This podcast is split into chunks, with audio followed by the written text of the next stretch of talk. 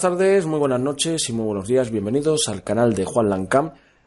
Tenemos hoy un reportaje bastante interesante que va a ser la otra cara del caso Alcácer, la parte ocultista, ¿no? La que muchos tenemos miedo de hablar y comentarlo.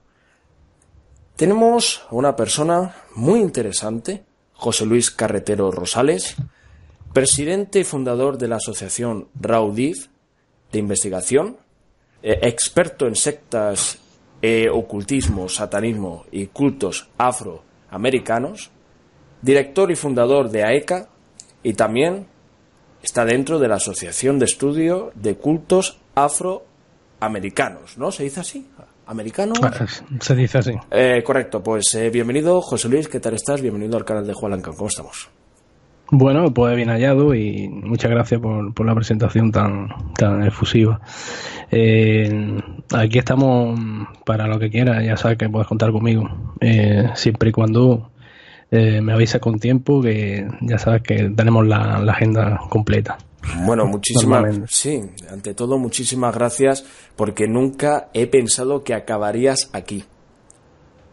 La, verdad, la verdad es que yo tampoco, en el sentido de que yo te seguía en su momento y, es importante acabar hablando en tu programa porque la verdad es que es una satisfacción. ¿no? Eh, solo conocerte físicamente como lo hicimos en Granada, eh, sino también entrar en tu programa y, hablar unas cuatro cositas. Efectivamente, e, es que además de ello, traes un tema que preocupa ¿no? lo siguiente. Podríamos decir que tenemos datos nuevos o datos que lo único que van a hacer es desengranar lo que ha podido eh, ocurrir. Caso Alcácer, 1992, 13 de noviembre desaparecen, aparecen un 27 de enero del año 93, se hacen una serie de investigaciones por la parte eh, oficialista que más que investigación ponen todo en dudas, se dejan pruebas en el camino y lo único que ocurre es que lo tapan. Lo tapan, hay ocultamiento por parte de gente eh, en este tema y que no hay interés en que salga la verdad, la verdad, la realidad de todo esto, hasta que llegó una persona que es Juan Ignacio Blanco, una persona del mundo del, periodismo, también criminólogo, que no dudó en investigarlo junto a Fernando García, el padre, el padre de una de las víctimas, Miriam García Iborra, que todo el mundo recuerda, esas intervenciones en, el Mississippi con Pepe Navarro, tan míticas hasta que dieron esos cuatro nombres tan famosos, que lo único que hizo es poner en miedo a la élite, ¿no?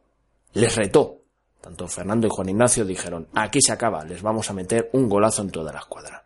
Y entonces ya, después de eso, eh, hubo querellas, juicios, multas, se retira el libro, dicho libro tan importante como es el libro ¿Qué pasó en Alcácer? ¿no? Incluso hasta tuviste la oportunidad de traerlo a Granada, donde acudí, y qué maravillosa conferencia. La verdad que fue totalmente eh, muy especial. Y gracias, ¿no? Por hacer eso posible y que sigamos divulgando el tema. Pero me has contado algo hace unos días. Llevas unos años con este tema, se podría, se podría decir desde el año 98, y te ha pasado cosas muy importantes que quieres contarlo aquí donde te damos voz y bueno voz voz a que lo cuentes. Y nada cuéntanos qué, sabes del tema y qué es lo que quieres decirle a la audiencia de todo el mundo. No te oigo no te oigo. Ahora ahora sí.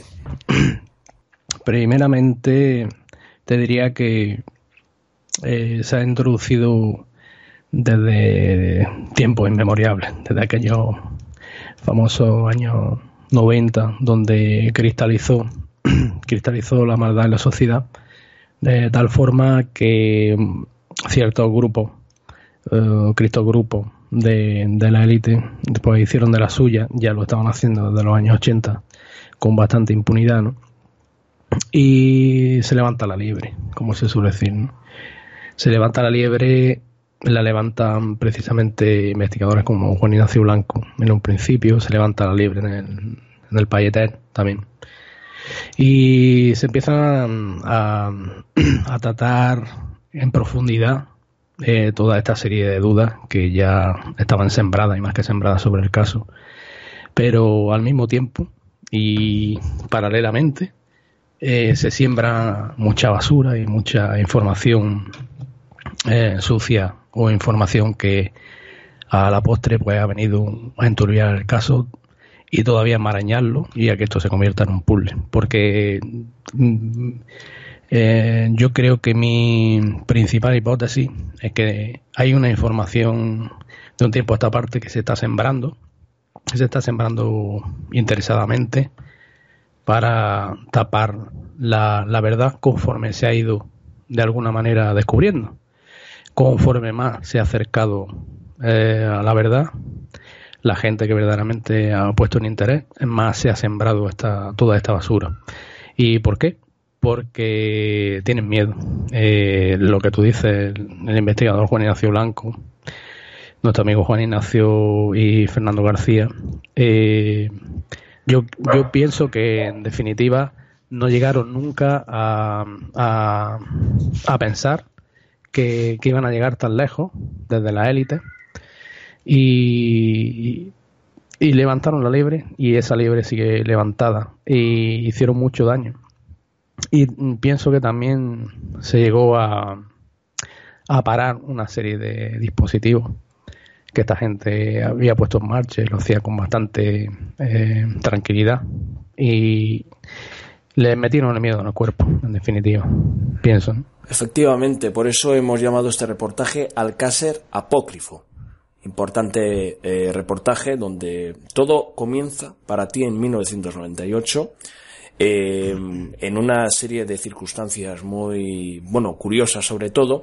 Tenía unas preguntas que hacerte, pero vamos a empezar por el origen de tu investigación, ¿no? Creo que es importante que la gente conozca eh, tu conexión con esto, ¿no? Cuéntanos qué pasó en aquel año, 1998, y qué te marcó tanto, ¿no? Me imagino que te marcó todo, pero ¿qué es lo que hace eh, que te metas en este caso? ¿Cuál es el motivo?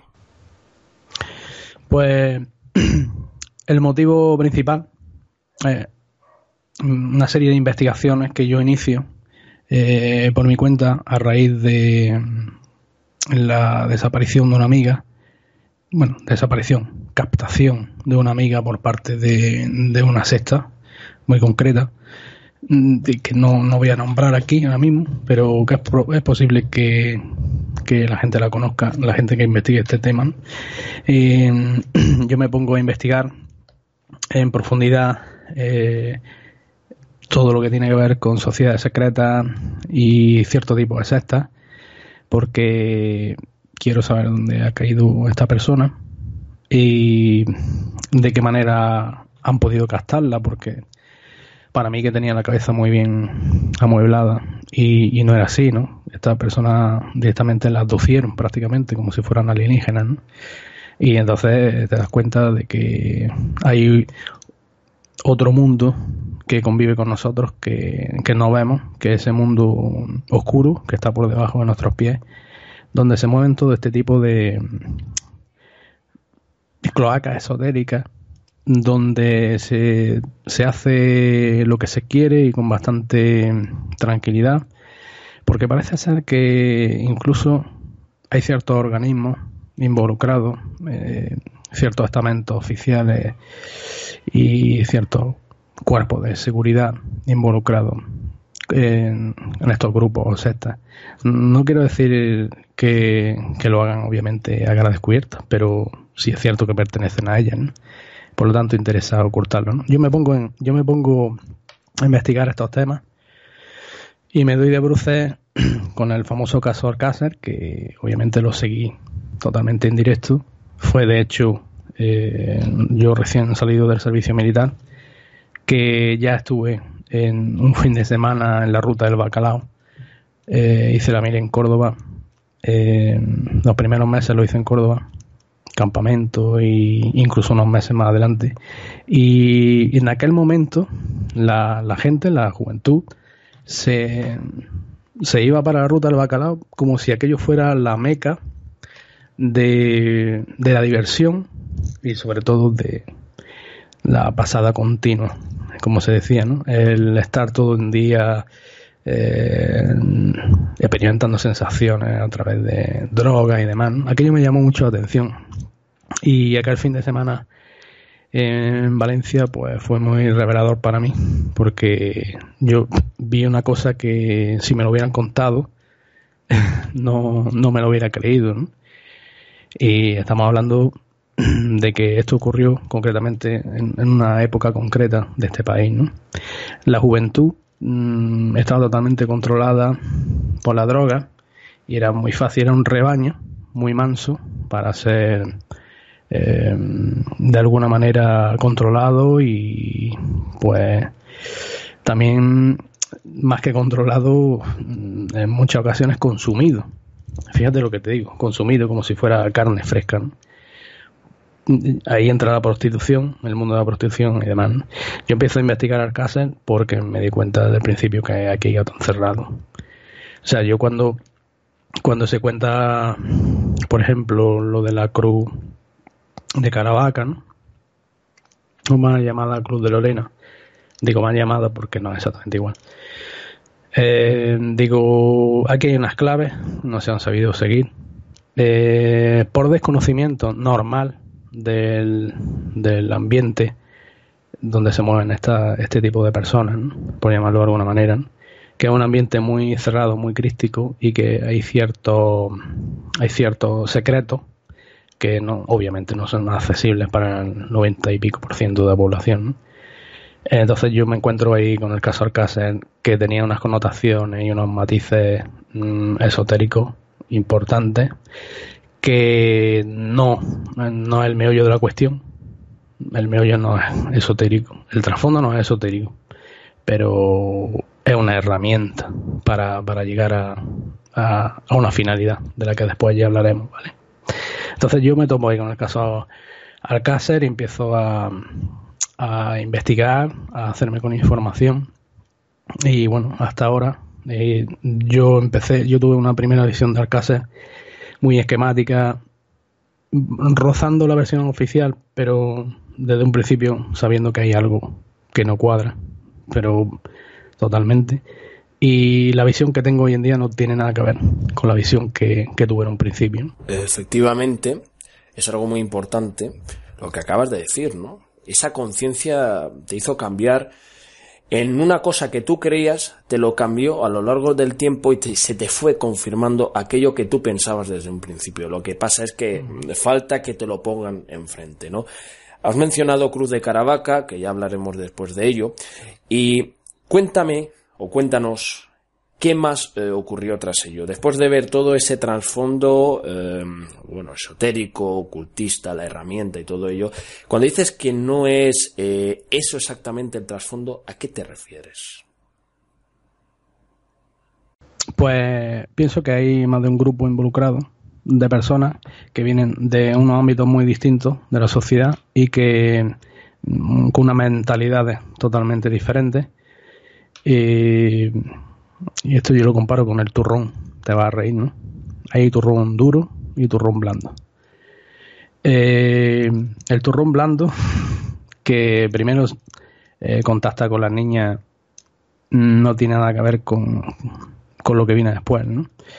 Eh, y por dos razones, porque vienen de, dos sitios totalmente diferentes y tienen dos finalidades totalmente diferentes, de las cuales ya hablaremos después y el vehículo, la correa de transmisión, que también utilizan para un poco despistar al enemigo.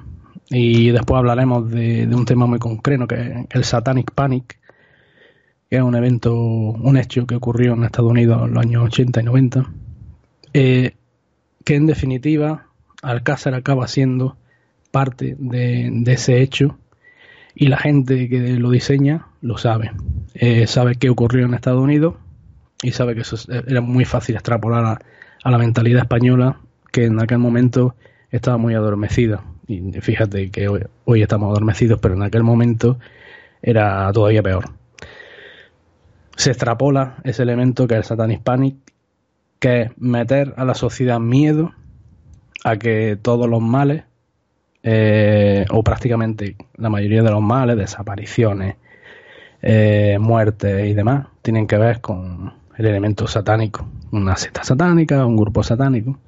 En realidad nos quieren hacer ver eso en el fondo, cuando lo que hay detrás son ritualistas, que es muy diferente. El satánico adora a una deidad, a un estereotipo, adora a un arquetipo de ser y el ritualista le da igual. Utiliza el ritual para a través de él plasmar una serie de sensaciones y, y crear un psicodrama. En las personas que están viendo ese psicodrama estén controladas y subyugadas a través de lo que allí se representa. Por lo tanto, es una escenificación y una representación de algo mmm, que ya se había escenificado y representado en Estados Unidos. Sí, curioso eso que dices. Podríamos resumirlo con Michael Aquino, ¿no? El tema del templo de Set y Anton LaVey y toda esta historia de la base, Efectivamente. la base militar de presidio. Lo que pasa es que eso ya, es eh, otra historia donde hay una investigación que se hizo oficialmente y realmente se encubrió el tema más de lo que nos podemos eh, creer.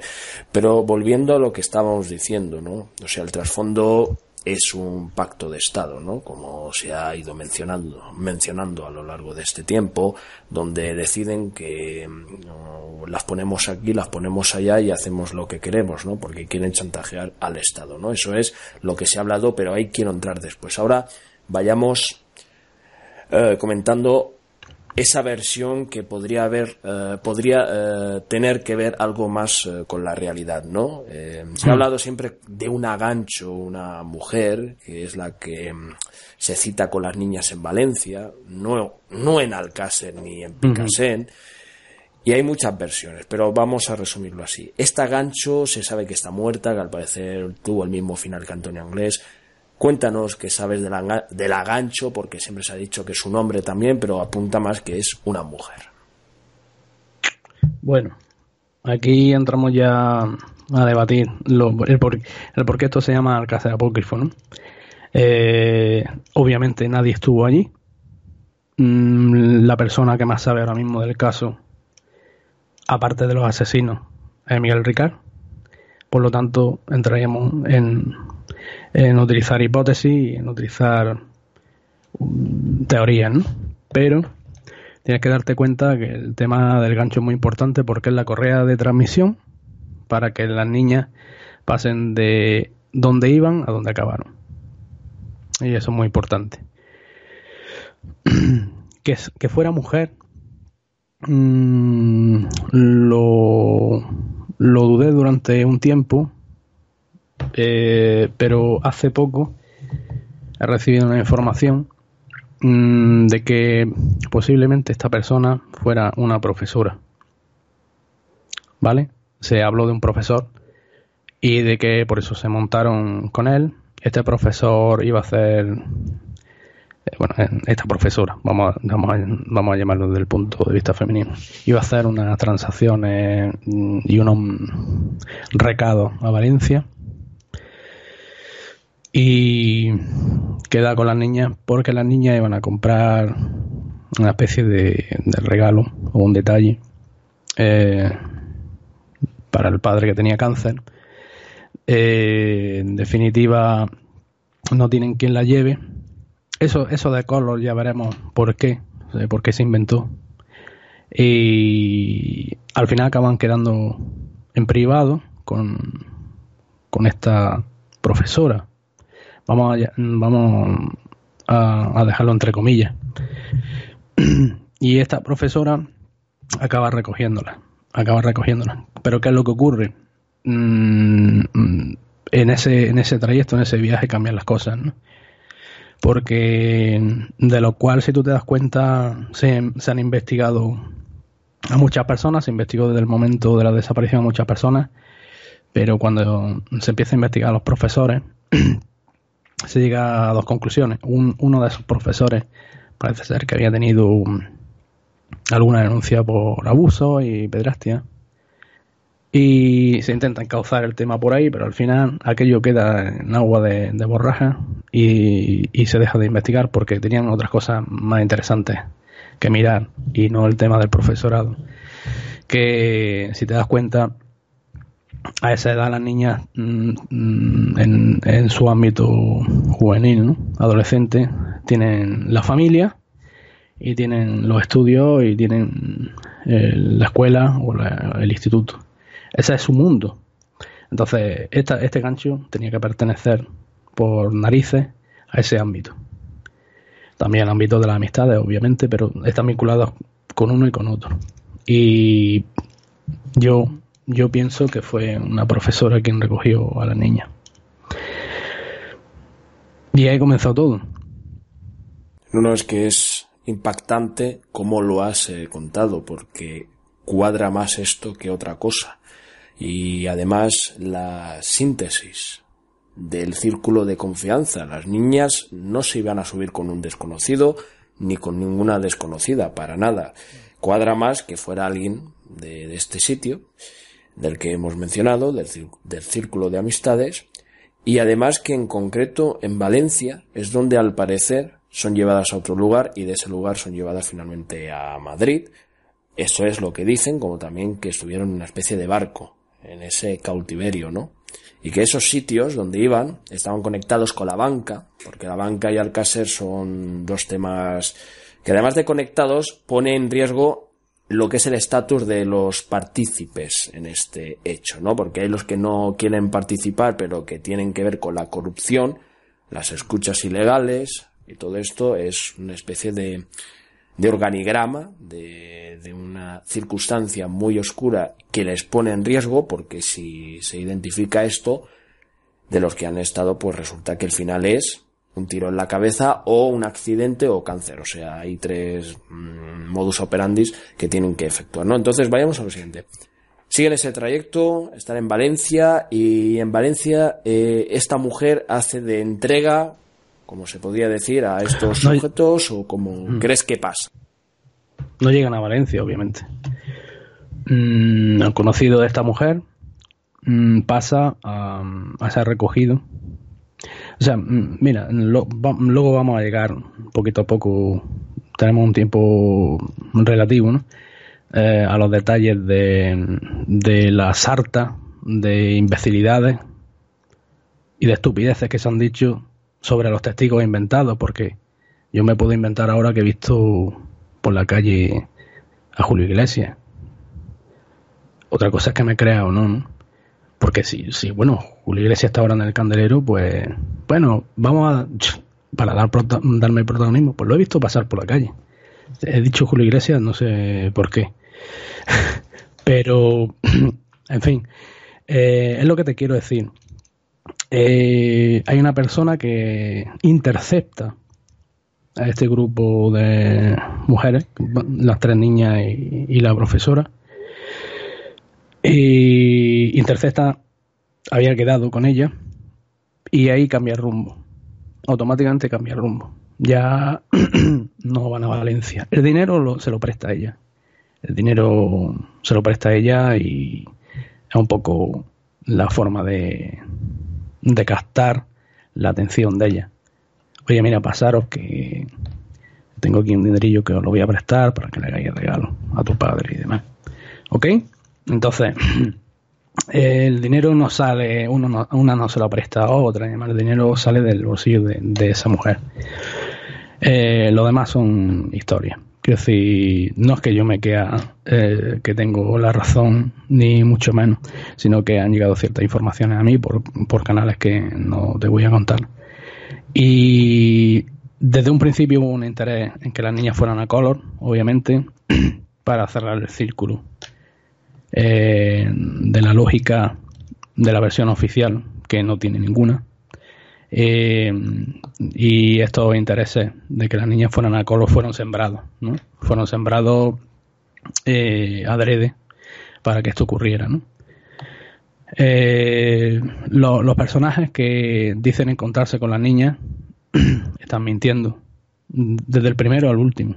O sea, nadie vio a las niñas. Porque las niñas iban por otro camino directa a, a donde iban. Eh, no se la encontraron, lo del coche es falso, lo de la pareja que se la encuentra es falso. Eh, la mujer mayor de sesenta y pico años que tiene vista de lince y de águila, que en, a, dos luces es capaz de conocer a unas niñas que hay debajo de una farola, eh, que además no pueden ser vistas desde, desde, su, desde su balcón. Estas son historias mm, que yo ya me he tomado con ellas. en algunos casos donde la gente intenta hacerse la interesante y también despistar, por otro lado. Porque uno intenta hacerse lo interesante y dicen que lo han visto cuando no lo han visto y ya tienen que tirar para adelante porque van a ser citados en juicio. Y otros mienten a, a cosa hecha, ¿no? Para que, bueno, el tema de color quedara sembrado y obviamente germinara cuando tenía que germinar, ¿no? Como una semilla ahí que tú siembras, ¿no? entonces vamos a dejarnos ya de tonterías y vamos a dejarnos de estupideces. Porque si tú quitas, tú imagínate que ahora las niñas no las ve nadie y la historia cambia totalmente. Eh, estos testigos eh, que cada uno cuenta una historia diferente. Ninguna de las historias, ni ninguna, eh, de, ninguno de los horarios coincide. ¿Cómo van a coincidir si, si son inventados?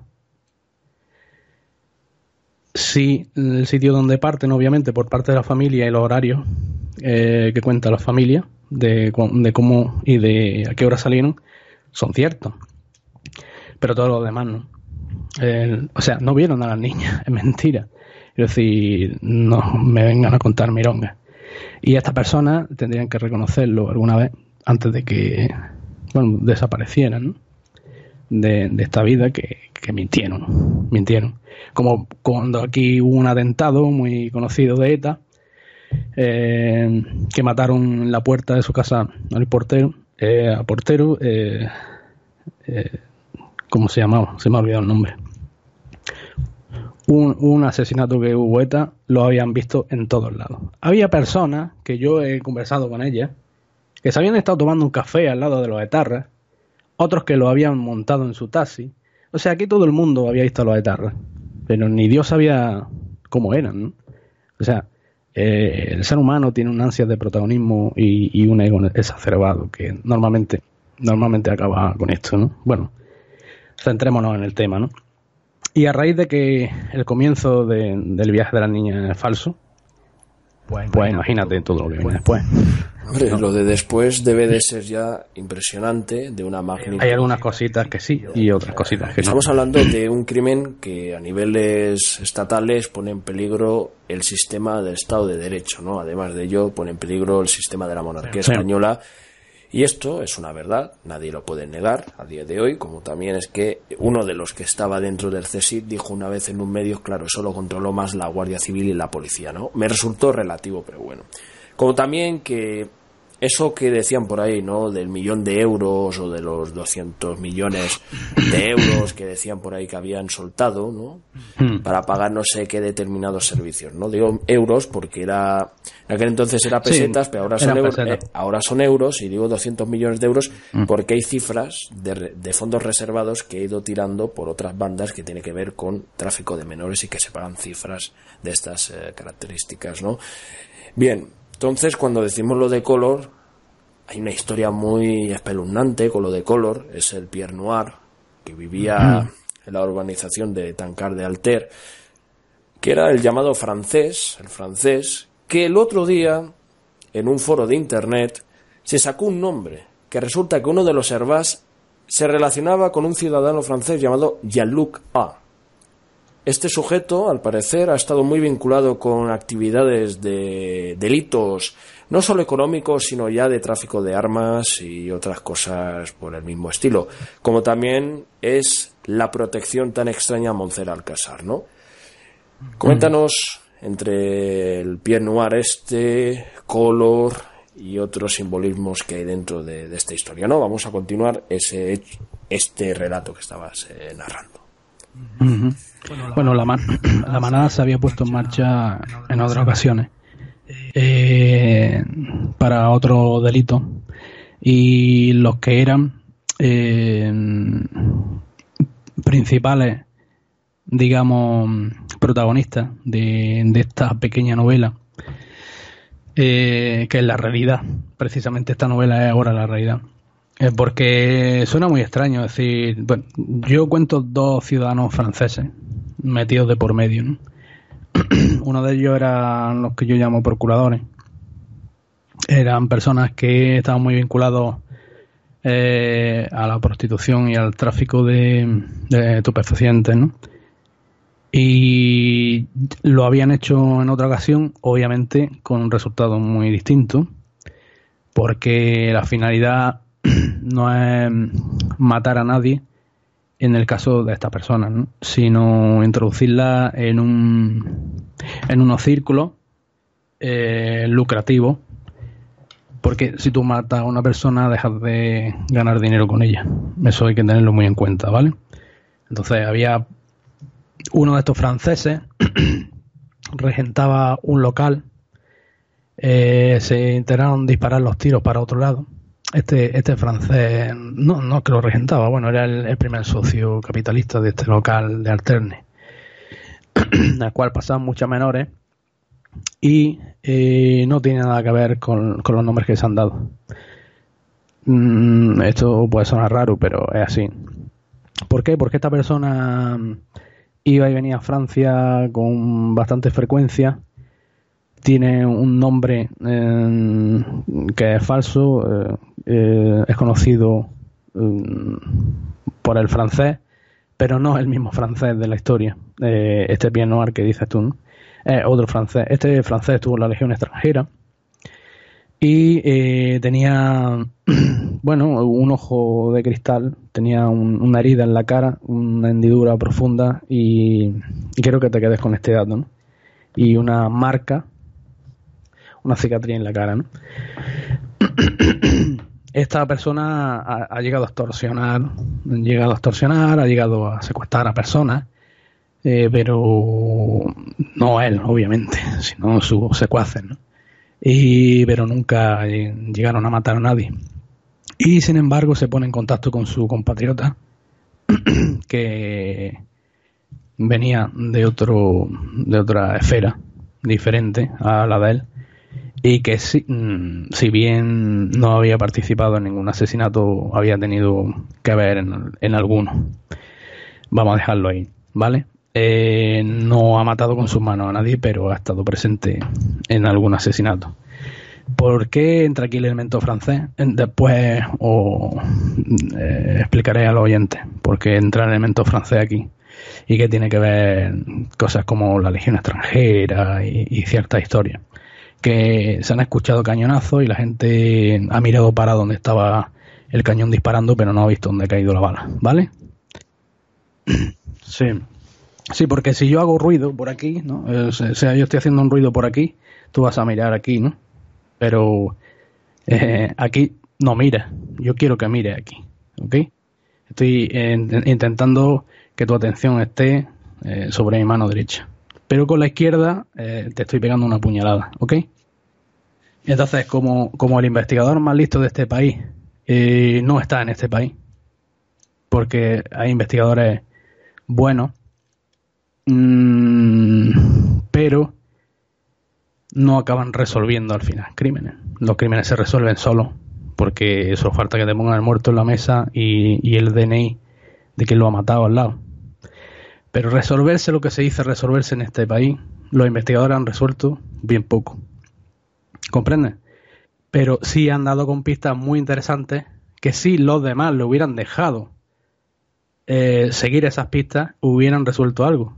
Pero es que lo que ocurre es que cuando, cuando el perro empieza a seguir el rastro, ¿eh? el sabueso empieza a seguir el rastro, se le cortan el rollo, no llega a ningún lado. Con esto te quiero decir que, por ejemplo, nuestro amigo Juan Ignacio Blanco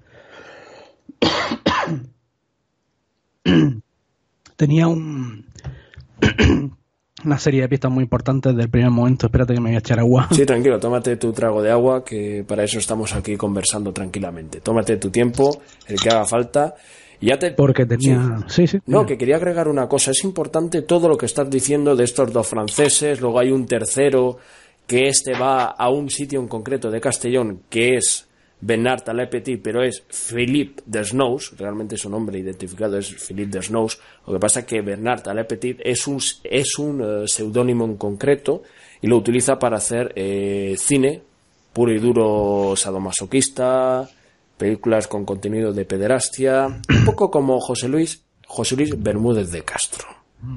Un estilo de que una de sus actrices se, quedó empreñada, él intentó como tapar el asunto, también estaba conectado con Parchís. Se refiere a Sandra Bánico, o sea, Sandra Mazarowski.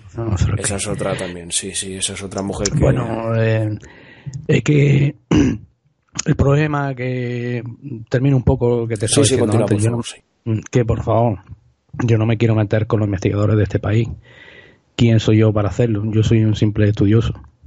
Yo no soy nadie para meterme con los investigadores serios de este país. Pero digo que el mejor investigador de este país no está en este país. Porque aquí eh, hay investigadores buenos, como estaba diciendo, eh, que no pueden morder la mano del que le da de comer.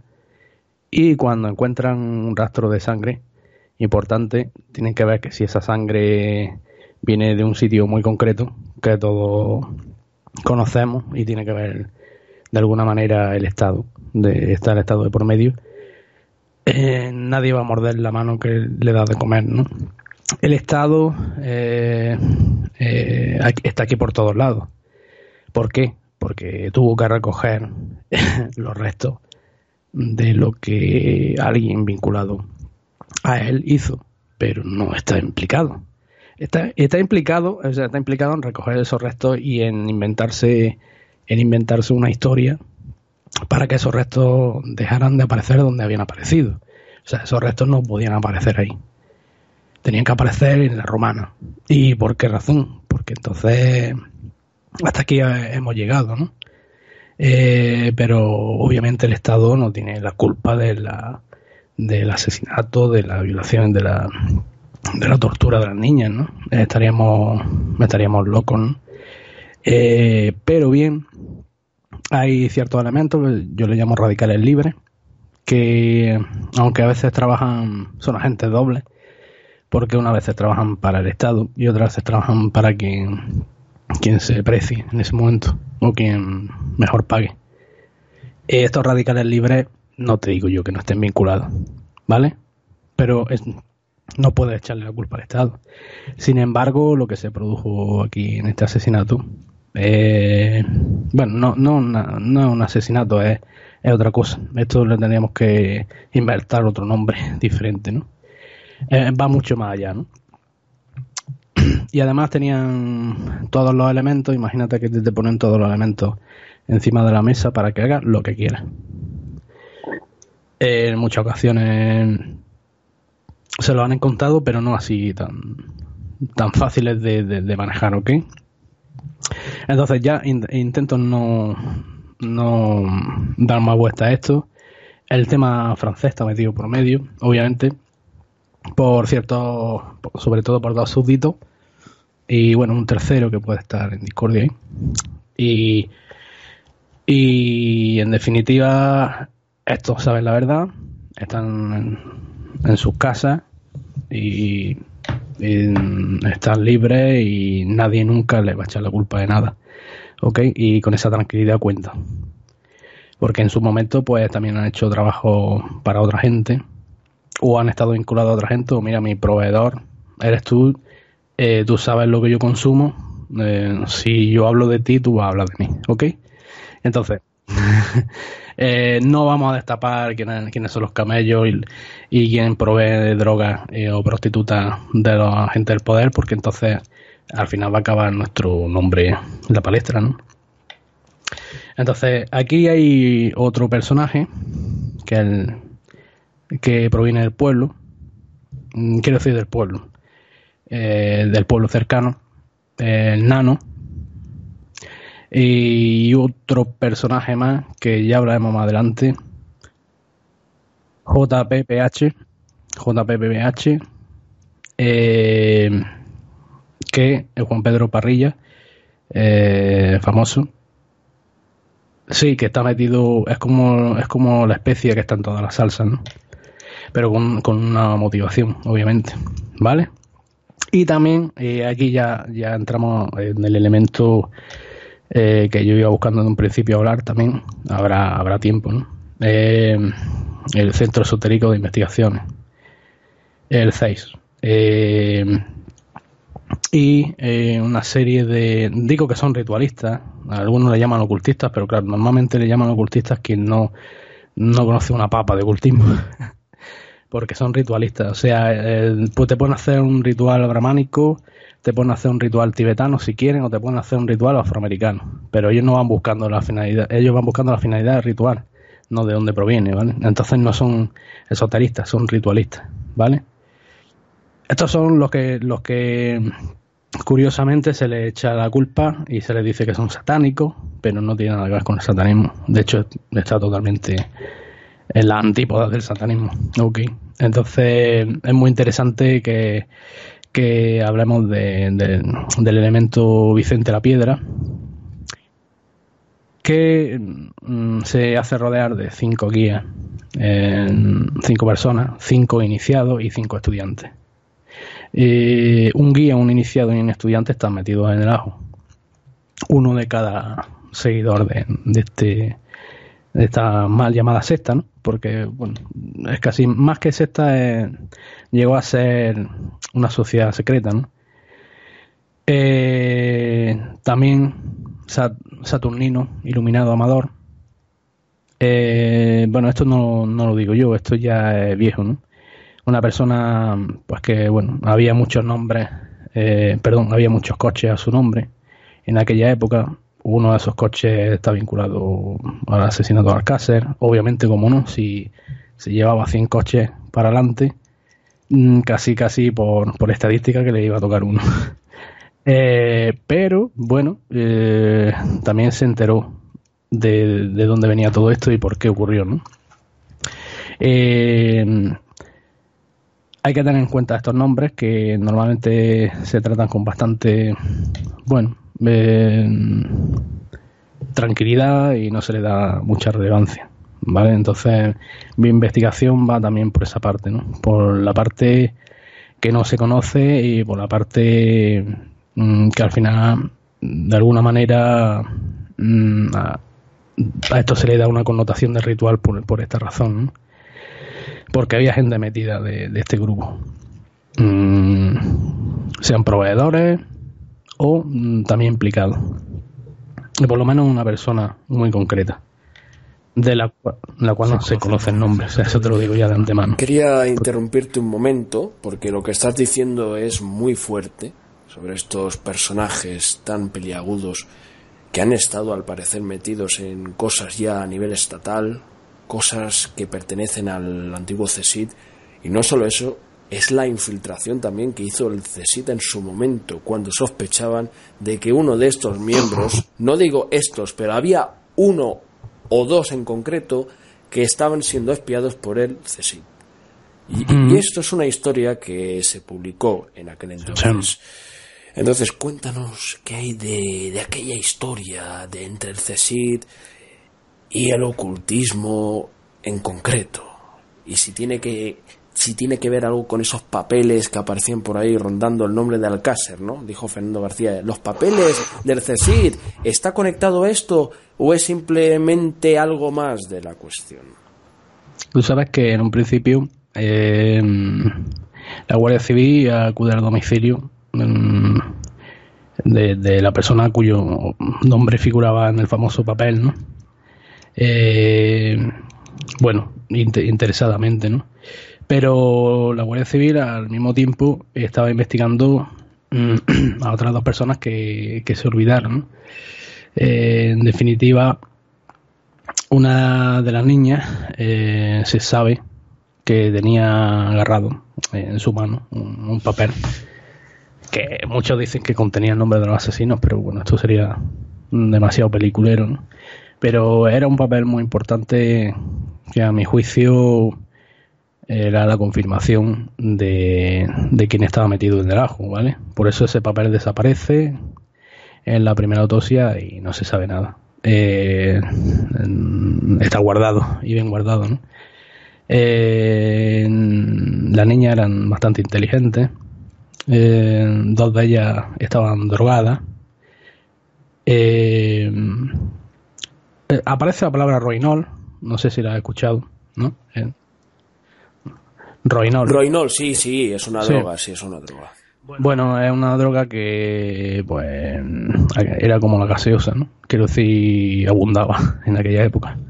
Entonces estaba muy al alcance de, de, ciertos elementos, ¿no? Y las niñas son drogadas, pero una em, tiene más fortaleza eh, física y mental y sale de esa eh, desembotamiento de cabeza, de esa, de esa de ese estado de conciencia alterada en el que la, eh, desde un principio intentan mantenerlas para que no huyan, obviamente, porque ya cuando sometidas en el segundo coche, del que nadie habla, porque segundo coche, dices que hay un segundo coche, vale. Sí, un segundo coche. Ahí ya ahí ya la profesora desaparece. Estás, hacen un trasvase de coche. Eh, de este coche no se conoce nada, es un coche oscuro, o sea, de color negro o azul oscuro. Es lo único que se sabe. Este, este, mm, este eh, es la clave. Este transbordo ya van, ya van al segundo sitio, porque no van obviamente a Valencia, se quedan mucho más cerca de donde estaban y van a, un chalet que tiene ciertos elementos, eh, uno de ellos que es de piedra y simula un castillo Incluso muchos dicen que una mazmorra también, qué curioso. Porque el tema aquí de dragones y mazmorras, ojo, lo dejo caer, parece una estupidez y una fricada, pero tiene mucho que ver. Y ya te explicaré por qué. Los, los dragones son referencia al diablo, obviamente, a la maldad, y las mazmorras, las mazmorras estaban. O sea, había una simulación de atar a las niñas, de cadenas, de mazmorra, eso, eso quiero que te quede grabado, ¿ok? Esto que estoy diciendo eh, no es baladí, es una información concreta. Eso van a ese chalet, van a ese chalet y en ese chalet empieza, empieza la cuenta atrás. Ahí empieza el abuso. Eh, se toman una bebida eh, con un porcentaje bastante alto de, de alcohol, pero hay una niña que se lo toma concretamente entero y la otra solo da unos sorbos, lo suficiente para que entrara rápido eh, la droga, ¿vale? luego en la autopsia sale que, que, hay eh, un poco de alcohol en sangre, ¿vale? Eh, fue la bebida, el vehículo con el cual entró la droga a su cuerpo ya mm, empezaron a ser conscientes es lo que ocurría con ella y ahí empieza el jaleo. El jaleo empieza cuando unas personas, los principales implicados, el primer grupo, eh, decide, eh, porque yo he escuchado tantas cosas como que, que esto estaba preparado y que querían coger a Miriam y esta historia, vale, muy bien, sí. Pero tuvieron mucha oportunidad de coger a Miriam sola, ¿no? O sea, si lo que se intenta es dar un escarmiento ¿eh? a una persona concreta, que en este caso sería Fernando García, se coge a la niña sola. Porque tiene tres problemas que quitarte en medio en vez de quitarte uno. Pero aquí la gente, en vez de utilizar el sentido común, utiliza. Eh, ha visto muchas novelas, muchas películas. ¿Vale? Entonces, ¿cómo es posible que la gente me cuente que se, se se coge a Miriam para dar un escarmiento X que no me voy a meter ahí en este tema porque es un fangal eh, y, coges tres por el precio de una y tienes tres problemas, tres cadáveres que enterrar tres bocas que callar o sea, que estamos locos o que somos tontos. Eh, eso es. Es que hay gente que es muy tonta y, eh, se mete en un follón muy grande. Sí, adelante. Te explico. Si querían dar un escarmiento, se coge a la niña por separado, camino a la escuela, eh, camino a otro día a la discoteca, a cualquier sitio a comprar pan. Se le mete en un coche, se le pone cloroformo y, quiere, puede hacer lo que quieras con ella. Puede hacer una fiesta de disfraces. Eh, si quieres matarla, la mata. Y si no quiere, y si quiere dar un escambiento, la secuestra o le pegas lo que quieras. Pero no mete a tres niños en un coche para darle escambiento a una. Sea, vamos a utilizar el sentido común. Las niñas vienen en un paquete eh, y cuanto más mejor. Eh, si te das cuenta, tienen una fisionomía muy parecida. tienen una fisionomía muy parecida a, niñas que ya habían desaparecido y con las cuales ya habían estado jugando al ratón, al ratón y al gato. Efectivamente. esa fisionomía quiero que se quede grabada porque tienen cierta estatura, entre unos 70 y unos 65 aproximadamente, entre unos 60 y unos 70, vamos a dejarlo. El pelo, pelo oscuro y delgadita. Eh, tienen ciertas características que ya tenían niñas eh, de su edad, además, entre 14 y 15 años, que habían desaparecido y muchas anterior al cárcel, ¿vale? Entonces eso hay que tenerlo en cuenta. Eh, vamos a pasar de tema y nos vamos, si quiere, a, a Ricard o lo dejamos para el final.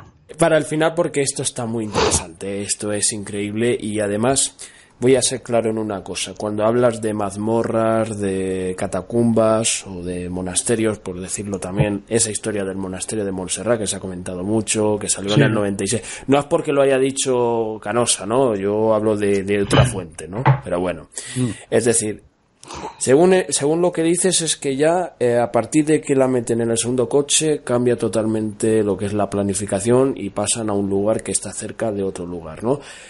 Y las drogan, las atan como para hacer una imitación de las torturas de la Inquisición, por decirlo así. Eh, podemos estar hablando de eso, de que esas torturas que se hacen después. Eso después, eso después. Primero la atan para que no escapen porque no están totalmente dormidas ni están solo drogadas. Entonces hay una que no acepta la droga, parece, y esta intenta escaparse y entonces pues pone, pone a las demás sobre aviso, ¿no? Eh, ya cuando están en ese escenario, eh, reciben la primera andanada de golpes, eh, abuso, más golpes y, y hasta ahí. Hasta ahí puedo seguir porque no, no intentan matarla, porque no quieren matarla, porque no se están quietas y quieren que estén en unas posturas concretas, porque se está grabando. Y entonces se golpea y se abusa de su cuerpo. Pero es un abuso que, aunque es una violación, obviamente, eh, no llega a ser un abuso extremo. El abuso extremo viene después, cuando entra el otro grupo a participar.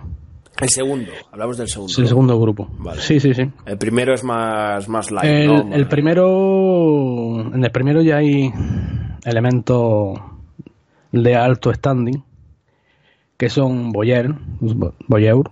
Sí, eh, mirones. sí, quieren ver una serie de, de temas, pero la cosa ha salido mal.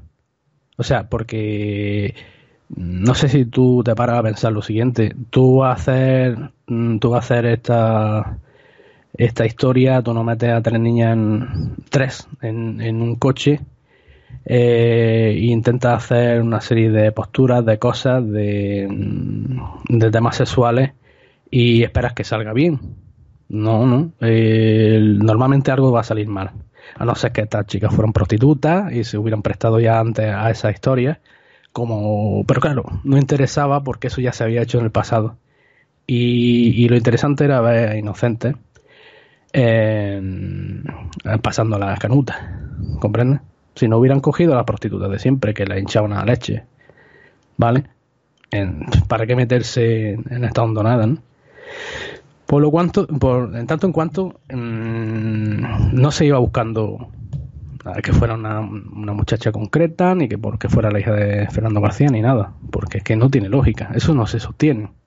Sí, tú me puedes argumentar, ¿no? Que no sé qué, que, que había una serie de negocios, que Fernando García, que etcétera, tú me puedes argumentar lo que quieras, pero mira, te dejo un, animal muerto en la puerta colgado, o te hago una pintada, o le cojo a tu niña y la secuestro una hora, o dos horas, y luego la dejo allí, eh, o la asusto, o, la secuestro y después la suelto. Pero no cojo y hacemos una ensalada con las niñas, ¿no? Era otra cosa, era otra cosa. estaban basando en un calendario lunar que tuviera una serie de características. Niñas vírgenes, lo que pasa que una de ellas no era virgen. Y eso les complicó bastante el plan, que eso ya lo cuentas después.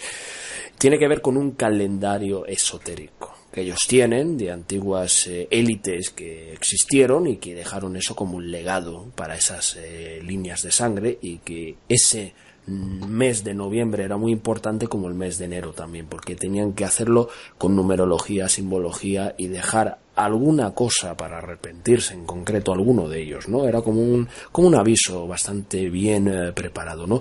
Pero cuéntanos, mm. segundo grupo que viene y ya empieza ya lo que sería la barbarie de, de estos cinco grupos, que son cinco, no son cuatro, son cinco. Bueno, sí, si lo matamos todos, quizás, quizás sí. Eh, son trasladadas a otro sitio porque en el sótano donde están mm, hay una fiesta en, el chalet de al lado y hay gente que escucha que llega a escuchar gritos. Esto mm, este dato que te estoy dando es muy importante porque no hay denuncia pero hay unas personas que en su momento eh, eh, cuentan que escucharon algo raro y que vieron unos movimientos raros. El coche oscuro, este coche oscuro, ya ella atada y amordazada y bastante llena de golpes y sangre, con pérdida de dientes. Eh, son introducidas en el coche y son pasadas al otro sitio. ¿Por qué? Porque le sale todo mal desde el principio. Esto es una chapuza, Spanish chapuza. Entonces son llevadas a otro sitio, un sitio mucho más grande, un poco más lejano, una finca. Una finca donde hay ganado y donde hay una serie de características que no me voy a poner a enumerar en este momento porque tenemos poco tiempo. Y aquí Anchas Castilla. Porque aquí estaban ya tomándose unas cervecitas mm, y unos elementos que se introducen por la nariz, unas personas que estaban preparadas para dar goma y que ya habían dado goma en otras circunstancias. Entonces, estas personas no se les dice dónde vienen las niñas, son carne, ¿Comprende? Los carniceros, estamos hablando de un grupo de bueno, mercenarios que torturan, que tienen experiencia, son gente que ya lo han hecho. Bueno, sí, había un mercenario también en el primer grupo, pero no tiene que ver con estos, eh, llamémoslo entre comillas, mercenarios que llevan un tiempo entrenándose, que aquí sí hay denuncias porque hacían ruido y escuchaban disparos. Y esto, esto fue antes de la, en la víspera de la guerra de Yugoslavia y estaban andaban por allí y, un personaje también vinculado eh, vinculado a Israel que está cercano también que, el que contrata a estos mercenarios ¿no? y que eh, no, no vamos a decir el nombre, pero sí, bueno. Si está, público, está público. Lo pueden si metéis en internet, porque el tema de los nombres es muy es muy casual. En realidad los nombres no significan nada, ¿no? Aquí lo que significa es qué es lo que ocurrió verdaderamente. Tú fíjate que se encuentran, mm, se, ya se juntan todos los elementos y aquí es donde empieza el caos, ¿no? Aquí es donde empieza, eh, donde llevan a cabo una serie de historias eh, que ya la habían hecho incluso en otros países, que eso tampoco era nada especial para ellos, ¿no? Y aquí entra el elemento de, de que también se sigue grabando lo que se hace. Por eso hay dos vídeos diferentes grabados en dos ubicaciones diferentes. ¿Vale? Entonces, uno de, un, un vídeo que nunca ha salido a luz ni saldrán porque fue destruido. Y el otro, pues que posiblemente eh, lo hayan visto ciertas personas. Y esté pululando por ahí de hace ya bastante años. Entonces, claro, se, se habla que es lo que ocurrió. La, hay gente que conoce qué es lo que ocurrió en el primer sitio, en la primera ubicación. Y lo intentan vincular al vídeo que se puede ver, pero no.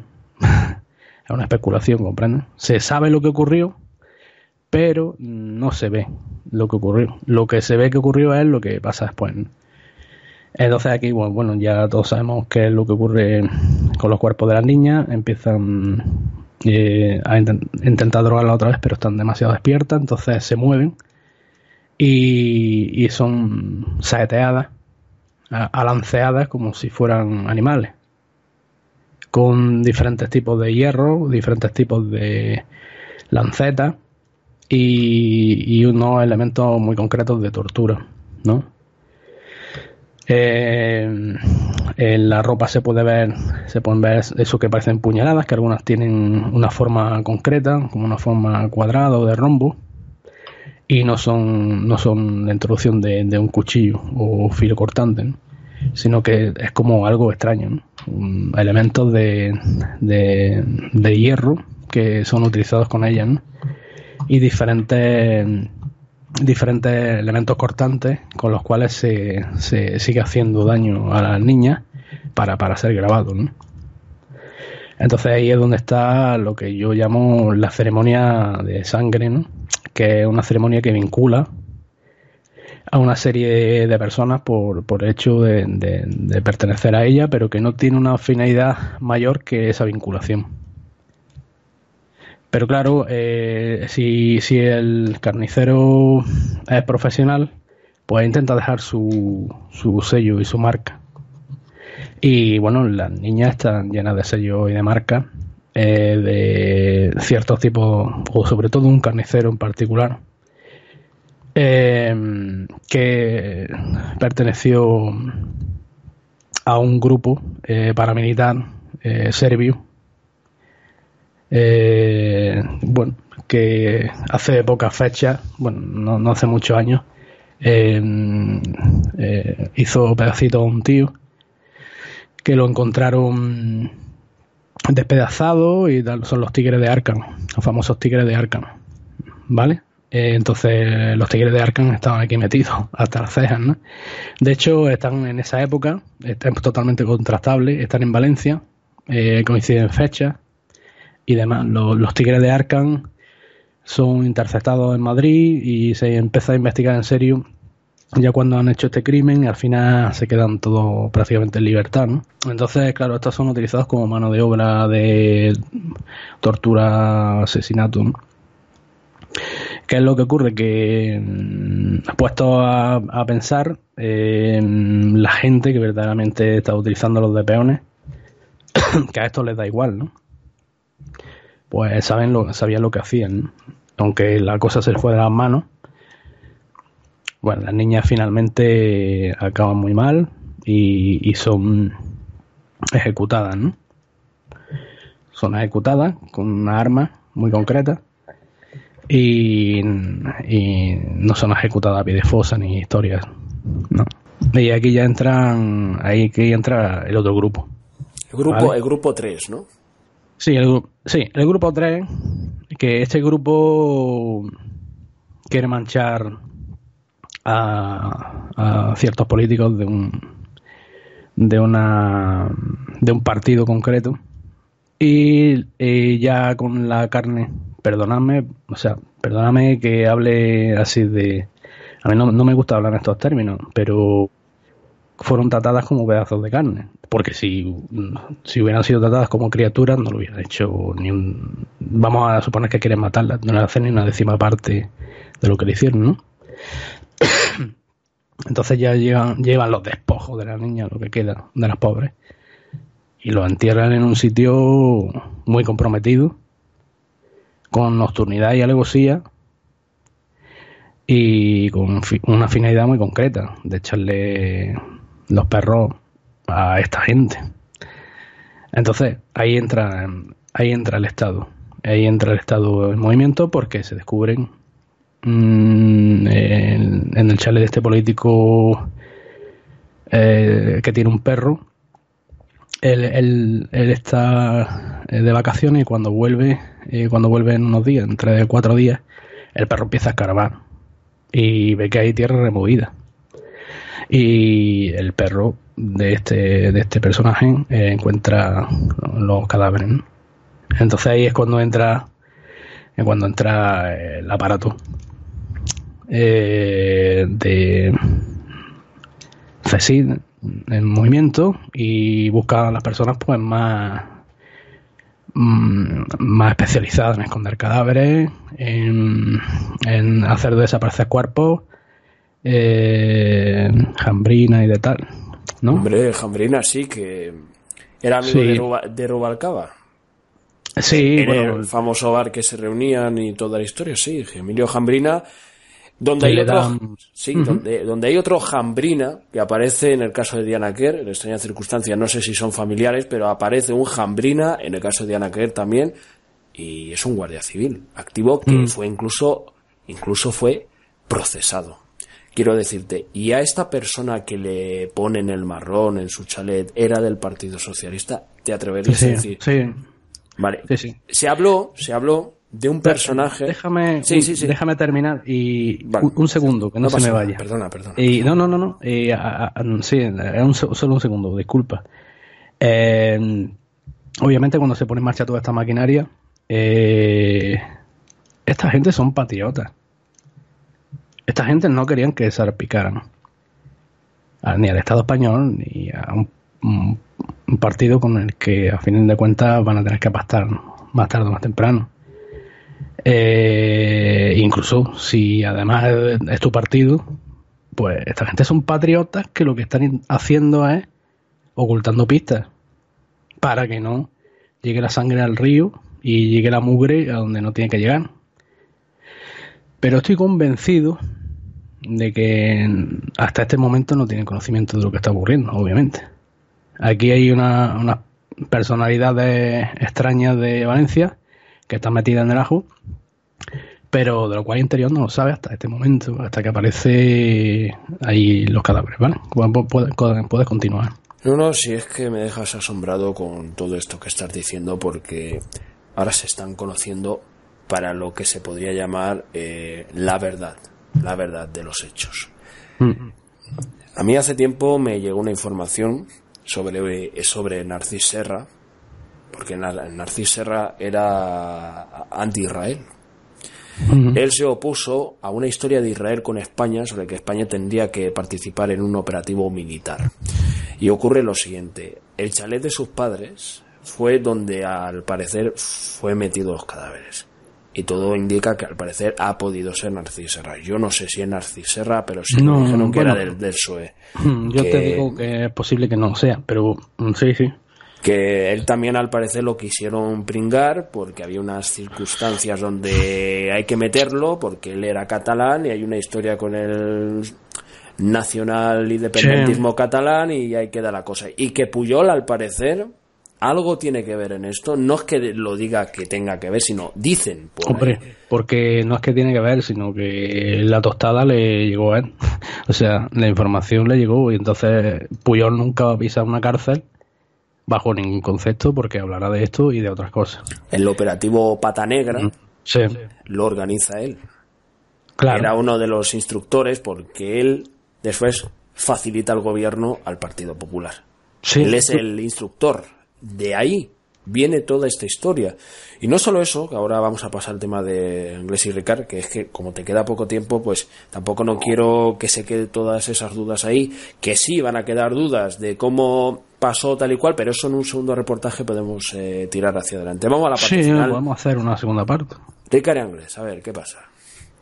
Ricard y Inglés, pues, eran los, los tontos útiles eh, más perfectos que ha fabricado el universo porque estaban metidos mm, trapicheos, menudeo de drogas, historias varias que parece mentira, pero en aquel momento eran muy, muy normales.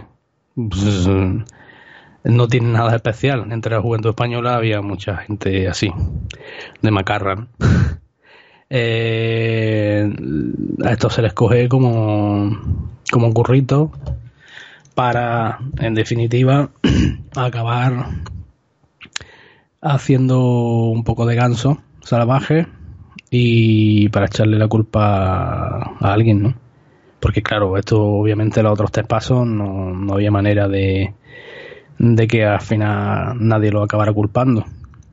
¿Qué es lo que ocurre? Que se coge ya mm, por parte de, de quien lo eligió a estos personajes y ya se tiene, mira, de esta zona quiénes son los más pringados. Pues mira, vamos a pillar esto. Eh, son los que se les acaba salpicando todo y bueno, en la versión oficial se la autoría se le, se le encasqueta a ellos directamente. Eh, tú fíjate lo curioso de todo esto, que por más que de vuelta Angela y Ricard, pues mira, eran, eran circunstanciales totalmente, ¿no? A ellos se le, se le entrega un dinero y se le entrega un paquete y, y tienen que enterrarlo. Pero lo primero que se les dice es que no lo entierren tan profundo que no aparezcan. Se tienen que enterrar a bastante poca profundidad porque esos cadáveres tienen que aparecer y tienen que aparecer en poco tiempo. Vamos a buscar, porque claro, mm, ellos no, no tenían voz y voto y tenían que buscar a otras personas que verdaderamente fueran del pueblo, que son los colmeneros, a los cuales se les dijo, se les dijo, oye mira, andar una vuelta por allí que voy a encontrar este pastel. Y además vaya a acabar siempre siendo las personas que descubrieron a la niña de Alcácer, que eso para una persona de pueblo tiene mucho, mucha importancia. Entonces son vehículos para, para finalizar este descontrol, ¿no? Eh, eh, los colmeneros ya, ya saben lo que ha pasado y cuando llegan allí pues hacen el paripé y, y demás. Lo que pasa es que el problema principal es que uno de los colmeneros no quiere entrar por gacha, ¿saben? Sí, sí, uno sí. de los colmeneros quiere hablar. Y desde el primer momento se le amenaza. Y después se le, se le, eh, se le pide hacer una declaración y la, la vuelve a cagar. O sea, eh, iba a hablar, iba a hablar, ¿no? Iba a hablar, oye, mira, nosotros aquí ha pasado algo muy raro y nos metido por medio. Claro, obviamente como no están manchados de nada, simplemente son personas circunstanciales que tenían sus colmenas en la romana, pues definitiva no le iba a pasar nada y, se le, bueno, una cosa que realmente se le dijo desde un principio, ¿vale?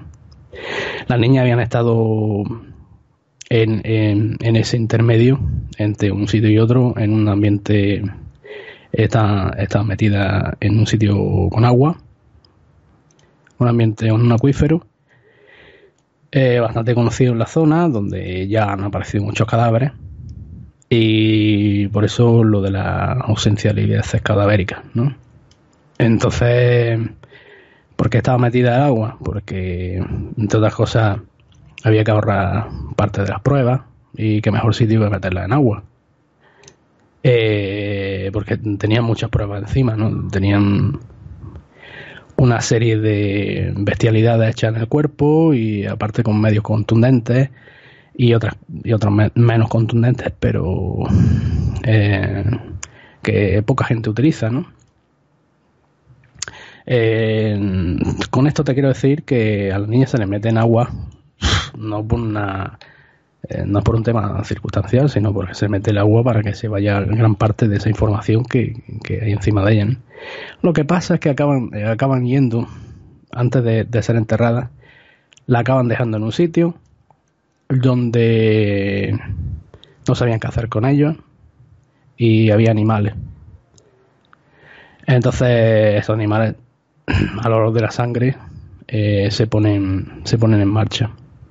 Eh, es curioso que ya cuando llegan cuando llegan aquí hayan sido han sido desangradas. Esa sangre se ha utilizado para ciertas cosas. Eh, ya llegan sin sangre, pero obviamente eh, hay ciertos animales que cuando ven un cadáver se ponen a comérselo. ¿Vale? Entonces, parte de, la, de los estropicios que tienen hechos en el cuerpo las niñas son hechos por animales y, y, parte son hechos por la, por la salvajada, ¿no? Eh, tenían de sobre todo de pecho para arriba, si te fijas. Porque claro, estaban colgadas, estaban colgadas boca abajo para extraerle la sangre pues, como una red. ¿no? O sea, así, ¿no? Para abajo, la cabeza abajo, ¿no? ¿Te refieres, no? Sí, colgadas de los pies, con la cabeza para abajo para que salga la sangre por... Y entonces, pues claro, esto es muy complicado de explicar, pero bueno, eh, la persona que haya trabajado en un matadero sabe de lo que estoy hablando. Eh, ¿Vale? Esto, bueno, es que me han quedado muchas preguntas por hacerte, pero una cosa ya para acabar. Mm. Iba a tocar esta película de aquí, pero voy a tocar esta primera, que es la de Hostel, porque ya que hemos hablado más de las torturas y todo esto, bueno, y la filmación, a ver, sí, 8 milímetros, basado en el caso Alcácer, se desvela la tapadera, ya lo dijo un bloguero, sin ninguna duda, esta película, amigos y amigas, tiene ciertas connotaciones con el caso Alcácer, y es lo que es la realidad. Esa secuencia de ciertos arquetipos de lo que se detalla es una parte de la realidad. No sé ni cómo ni sabemos eh, llegó esa información a Joel Schumacher, eh, Schumacher pero efectivamente eh, este director sabía de algo o algo al parecer se habían enterado, porque nadie puede explicarse a día de hoy eso de las cinco cuentas, año 93, o por ejemplo, esa chica que aparece en pantalla se parece a Miriam, y en la película la ponen como Miriam, Miriam, Miriam Matthews, increíblemente. Y otra cosa también que impacta es esa parte del mercado negro de Dino Velvet. Bienvenidos al mundo de Dino Velvet. y cuando van ahí con el que conoce ese mundillo, que es eh, Max California, interpretado por Joaquín Phoenix. Muy buen, muy buen eh, desarrollado el papel. Es una película del año 99 que hace bien poco la echaron en Antena 3. Qué curioso que ya no la echan más. Y en esta película hablan de una chica desaparecida y que la cinta la tiene una señora mayor, que es la señora eh, Max eh, Christian. Y esta señora se podría decir que se parece a la duquesa de Medina Sidonia.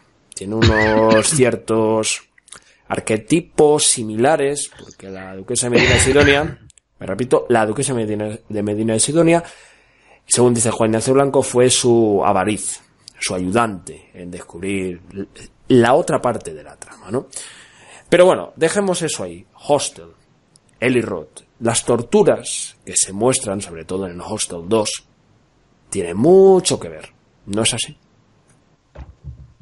Eh, José Luis. Claro, claro, porque por, por, por ambiente oculto se ha movido información de lo que ha pasado en este crimen y pocos más porque este crimen es bastante único en muchos aspectos, lo cual, pues, cogido por un, por un buen director, pues puede hacer una buena película, obviamente, y, tú imagínate que se hiciera una película del crimen de Alcácer, que nunca será eso imposible, en, sobre todo en los términos que ocurrió realmente, que tampoco se sabrán que es imposible. Porque lo que ocurrió en Alcácer nunca, nunca, absolutamente nunca, aunque pase mil años, se va a saber. Bueno, ahí podría rebatírtelo, pero bueno, en eso, en eso en otro momento lo vamos. Totalmente no. Porque hay, hay otras cosas, o sea, caerían muchas fichas y hay otras cosas que se acabarían sabiendo antes. Solo si un par de, o de personajes hablan, eh, se podría saber, pero esos personajes están bien untados y nunca van a hablar en su vida. Bueno, a ver. Van a salir noticias de que, ojo, mm, ya para terminar, eh, se acerca el 25 aniversario y los, los famosos agentes libres, estos radicales libres, mm, ya tienen su tienen su mandato de meter follón y de hacer cortinas de humo muy, muy interesada, ¿no? Porque hay que hacer mucho ruido para que no se escuche la explosión. Pero es posible que, que haya una historia muy cercana relacionada con Miguel Ricard y que una verdaderamente una cadena de televisión muy importante, muy potente, compre la exclusiva de, unas declaraciones y hay gente que tiene mucho miedo, tiene el objeto del culo bien cerrado. Y entonces hay que meter a sus niñatos, a sus cachorros, a que armen ruido en las redes, porque están asustados, porque no pueden hacer más nada. En definitiva, mm, en, en el fondo somos libres. Es decir, tú te puedes topar de frente con la información pero es posible que no la cuente. Al final te acabe pasando algo. Pero si hacemos una montaña y hacemos una columna de humo tan impresionante que la información que des, por más verídica que sea, no se la crea ni tu padre ni tu abuela, entonces hemos ganado. Porque somos libres de encontrar la información, porque la información está ahí y porque la verdad está ahí. Pero hay otras personas que se dedican a socavar y, y a volar puentes. Y estos que están volando puentes, eh, que tengan en cuenta que, que, no hace falta, que la información no va a salir totalmente a la luz. No hace falta que hagan tanto el, el imbécil como están haciendo. Además, atacando a personas que no tienen la culpa. Eh, pero te digo que puede estar a punto de ocurrir algo muy y que, y que si encima coincide con el que no va a coincidir obviamente con el aniversario el 25 aniversario del crimen de Alcácer a, a, más de un medio de comunicación se le va a hacer el culo gaseoso. Es que vamos a ver esto que estás contando es una revelación muy grande y me atrevo a decir una cosa. Si se anima la gresca algo más puede salir. Lo dejo ahí, lo dejo ahí. Claro, no me gusta avanzar más detalles porque pues tenemos un paradigma que tenemos que mm, socavar, tenemos que ser muy respetuosos, hay una línea de transparencia y esa línea tiene ciertos límites. Si la pisas, eres cabeza para la élite, ¿no? Ah, quieren tu cabeza y te matan y a tomar por saco. Pues bueno, llegamos al final de este reportaje. Y perdón, para terminar, aquí no hay personas con, con hábitos negros y capuche. Aquí hay personas con corbata y que cobran más que tú y que yo a final de mes. Pero es muy interesado, ya hablaremos algún día del Satanic Panic y el por qué es muy interesado que haya niños pequeños mezclados con personas con capucha haciendo rituales. Porque eso se queda muy bien en el colectivo, en la mente colectiva de las personas, se queda grabado a fuego. El tema del satanismo, ocultismo, paganismo, el tema de Baal, Moloch, Osiris, Istar, eh, entre otras entidades, ¿no? Los arcontes también es algo que se puede discutir muy a fondo. Eh, sí, otro día. Otro día, ¿eh? José Luis Carretero Rosales, experto en sectas, eh, presidente y fundador de la asociación Raudiv, Raudive de investigación. Ha sido un placer tenerte hoy aquí. Ha sido tan apasionante que no disfrutaba tanto de hace tiempo realizando un reportaje como este, este reportaje, el caso Alcácer, Alcácer Apócrifo, primera parte. Eh, no sé, es que tu trabajo es impresionante, lo hemos recomendado aquí siempre, eh, las conferencias, llamados congresos de Crónica Negra, sobre todo el de Granada, un antes y un después, porque la verdad, esa verdad no ha salido. Hubo una cosa que pasó, había alguien o algunos de aquellos que estaban tapando la verdad. Esos estaban ahí para ver si pueden hacer detención, te vamos a detener. Porque pueden. Claro, ¿eh? radicales libres. Eh, pues eso. Los, radicales además están libres, pueden hacer lo que quieran y están, van a estar allá donde esté la verdad o parte de la verdad, van a estar ellos para para intentar socavarla, ¿no? Efectivamente, pues muchísimas gracias compañero y además colaborador ya de algunos eh, de algunos eh, programas en concreto, investigador, experto de la materia. Por fin traemos a un gran experto, como todos los que vienen aquí. Muchas gracias, José Luis. De nada, Juan. Nos vemos. Gracias. Un fuerte abrazo a todos. Gracias a ti, gracias a ti, por supuesto. Gracias.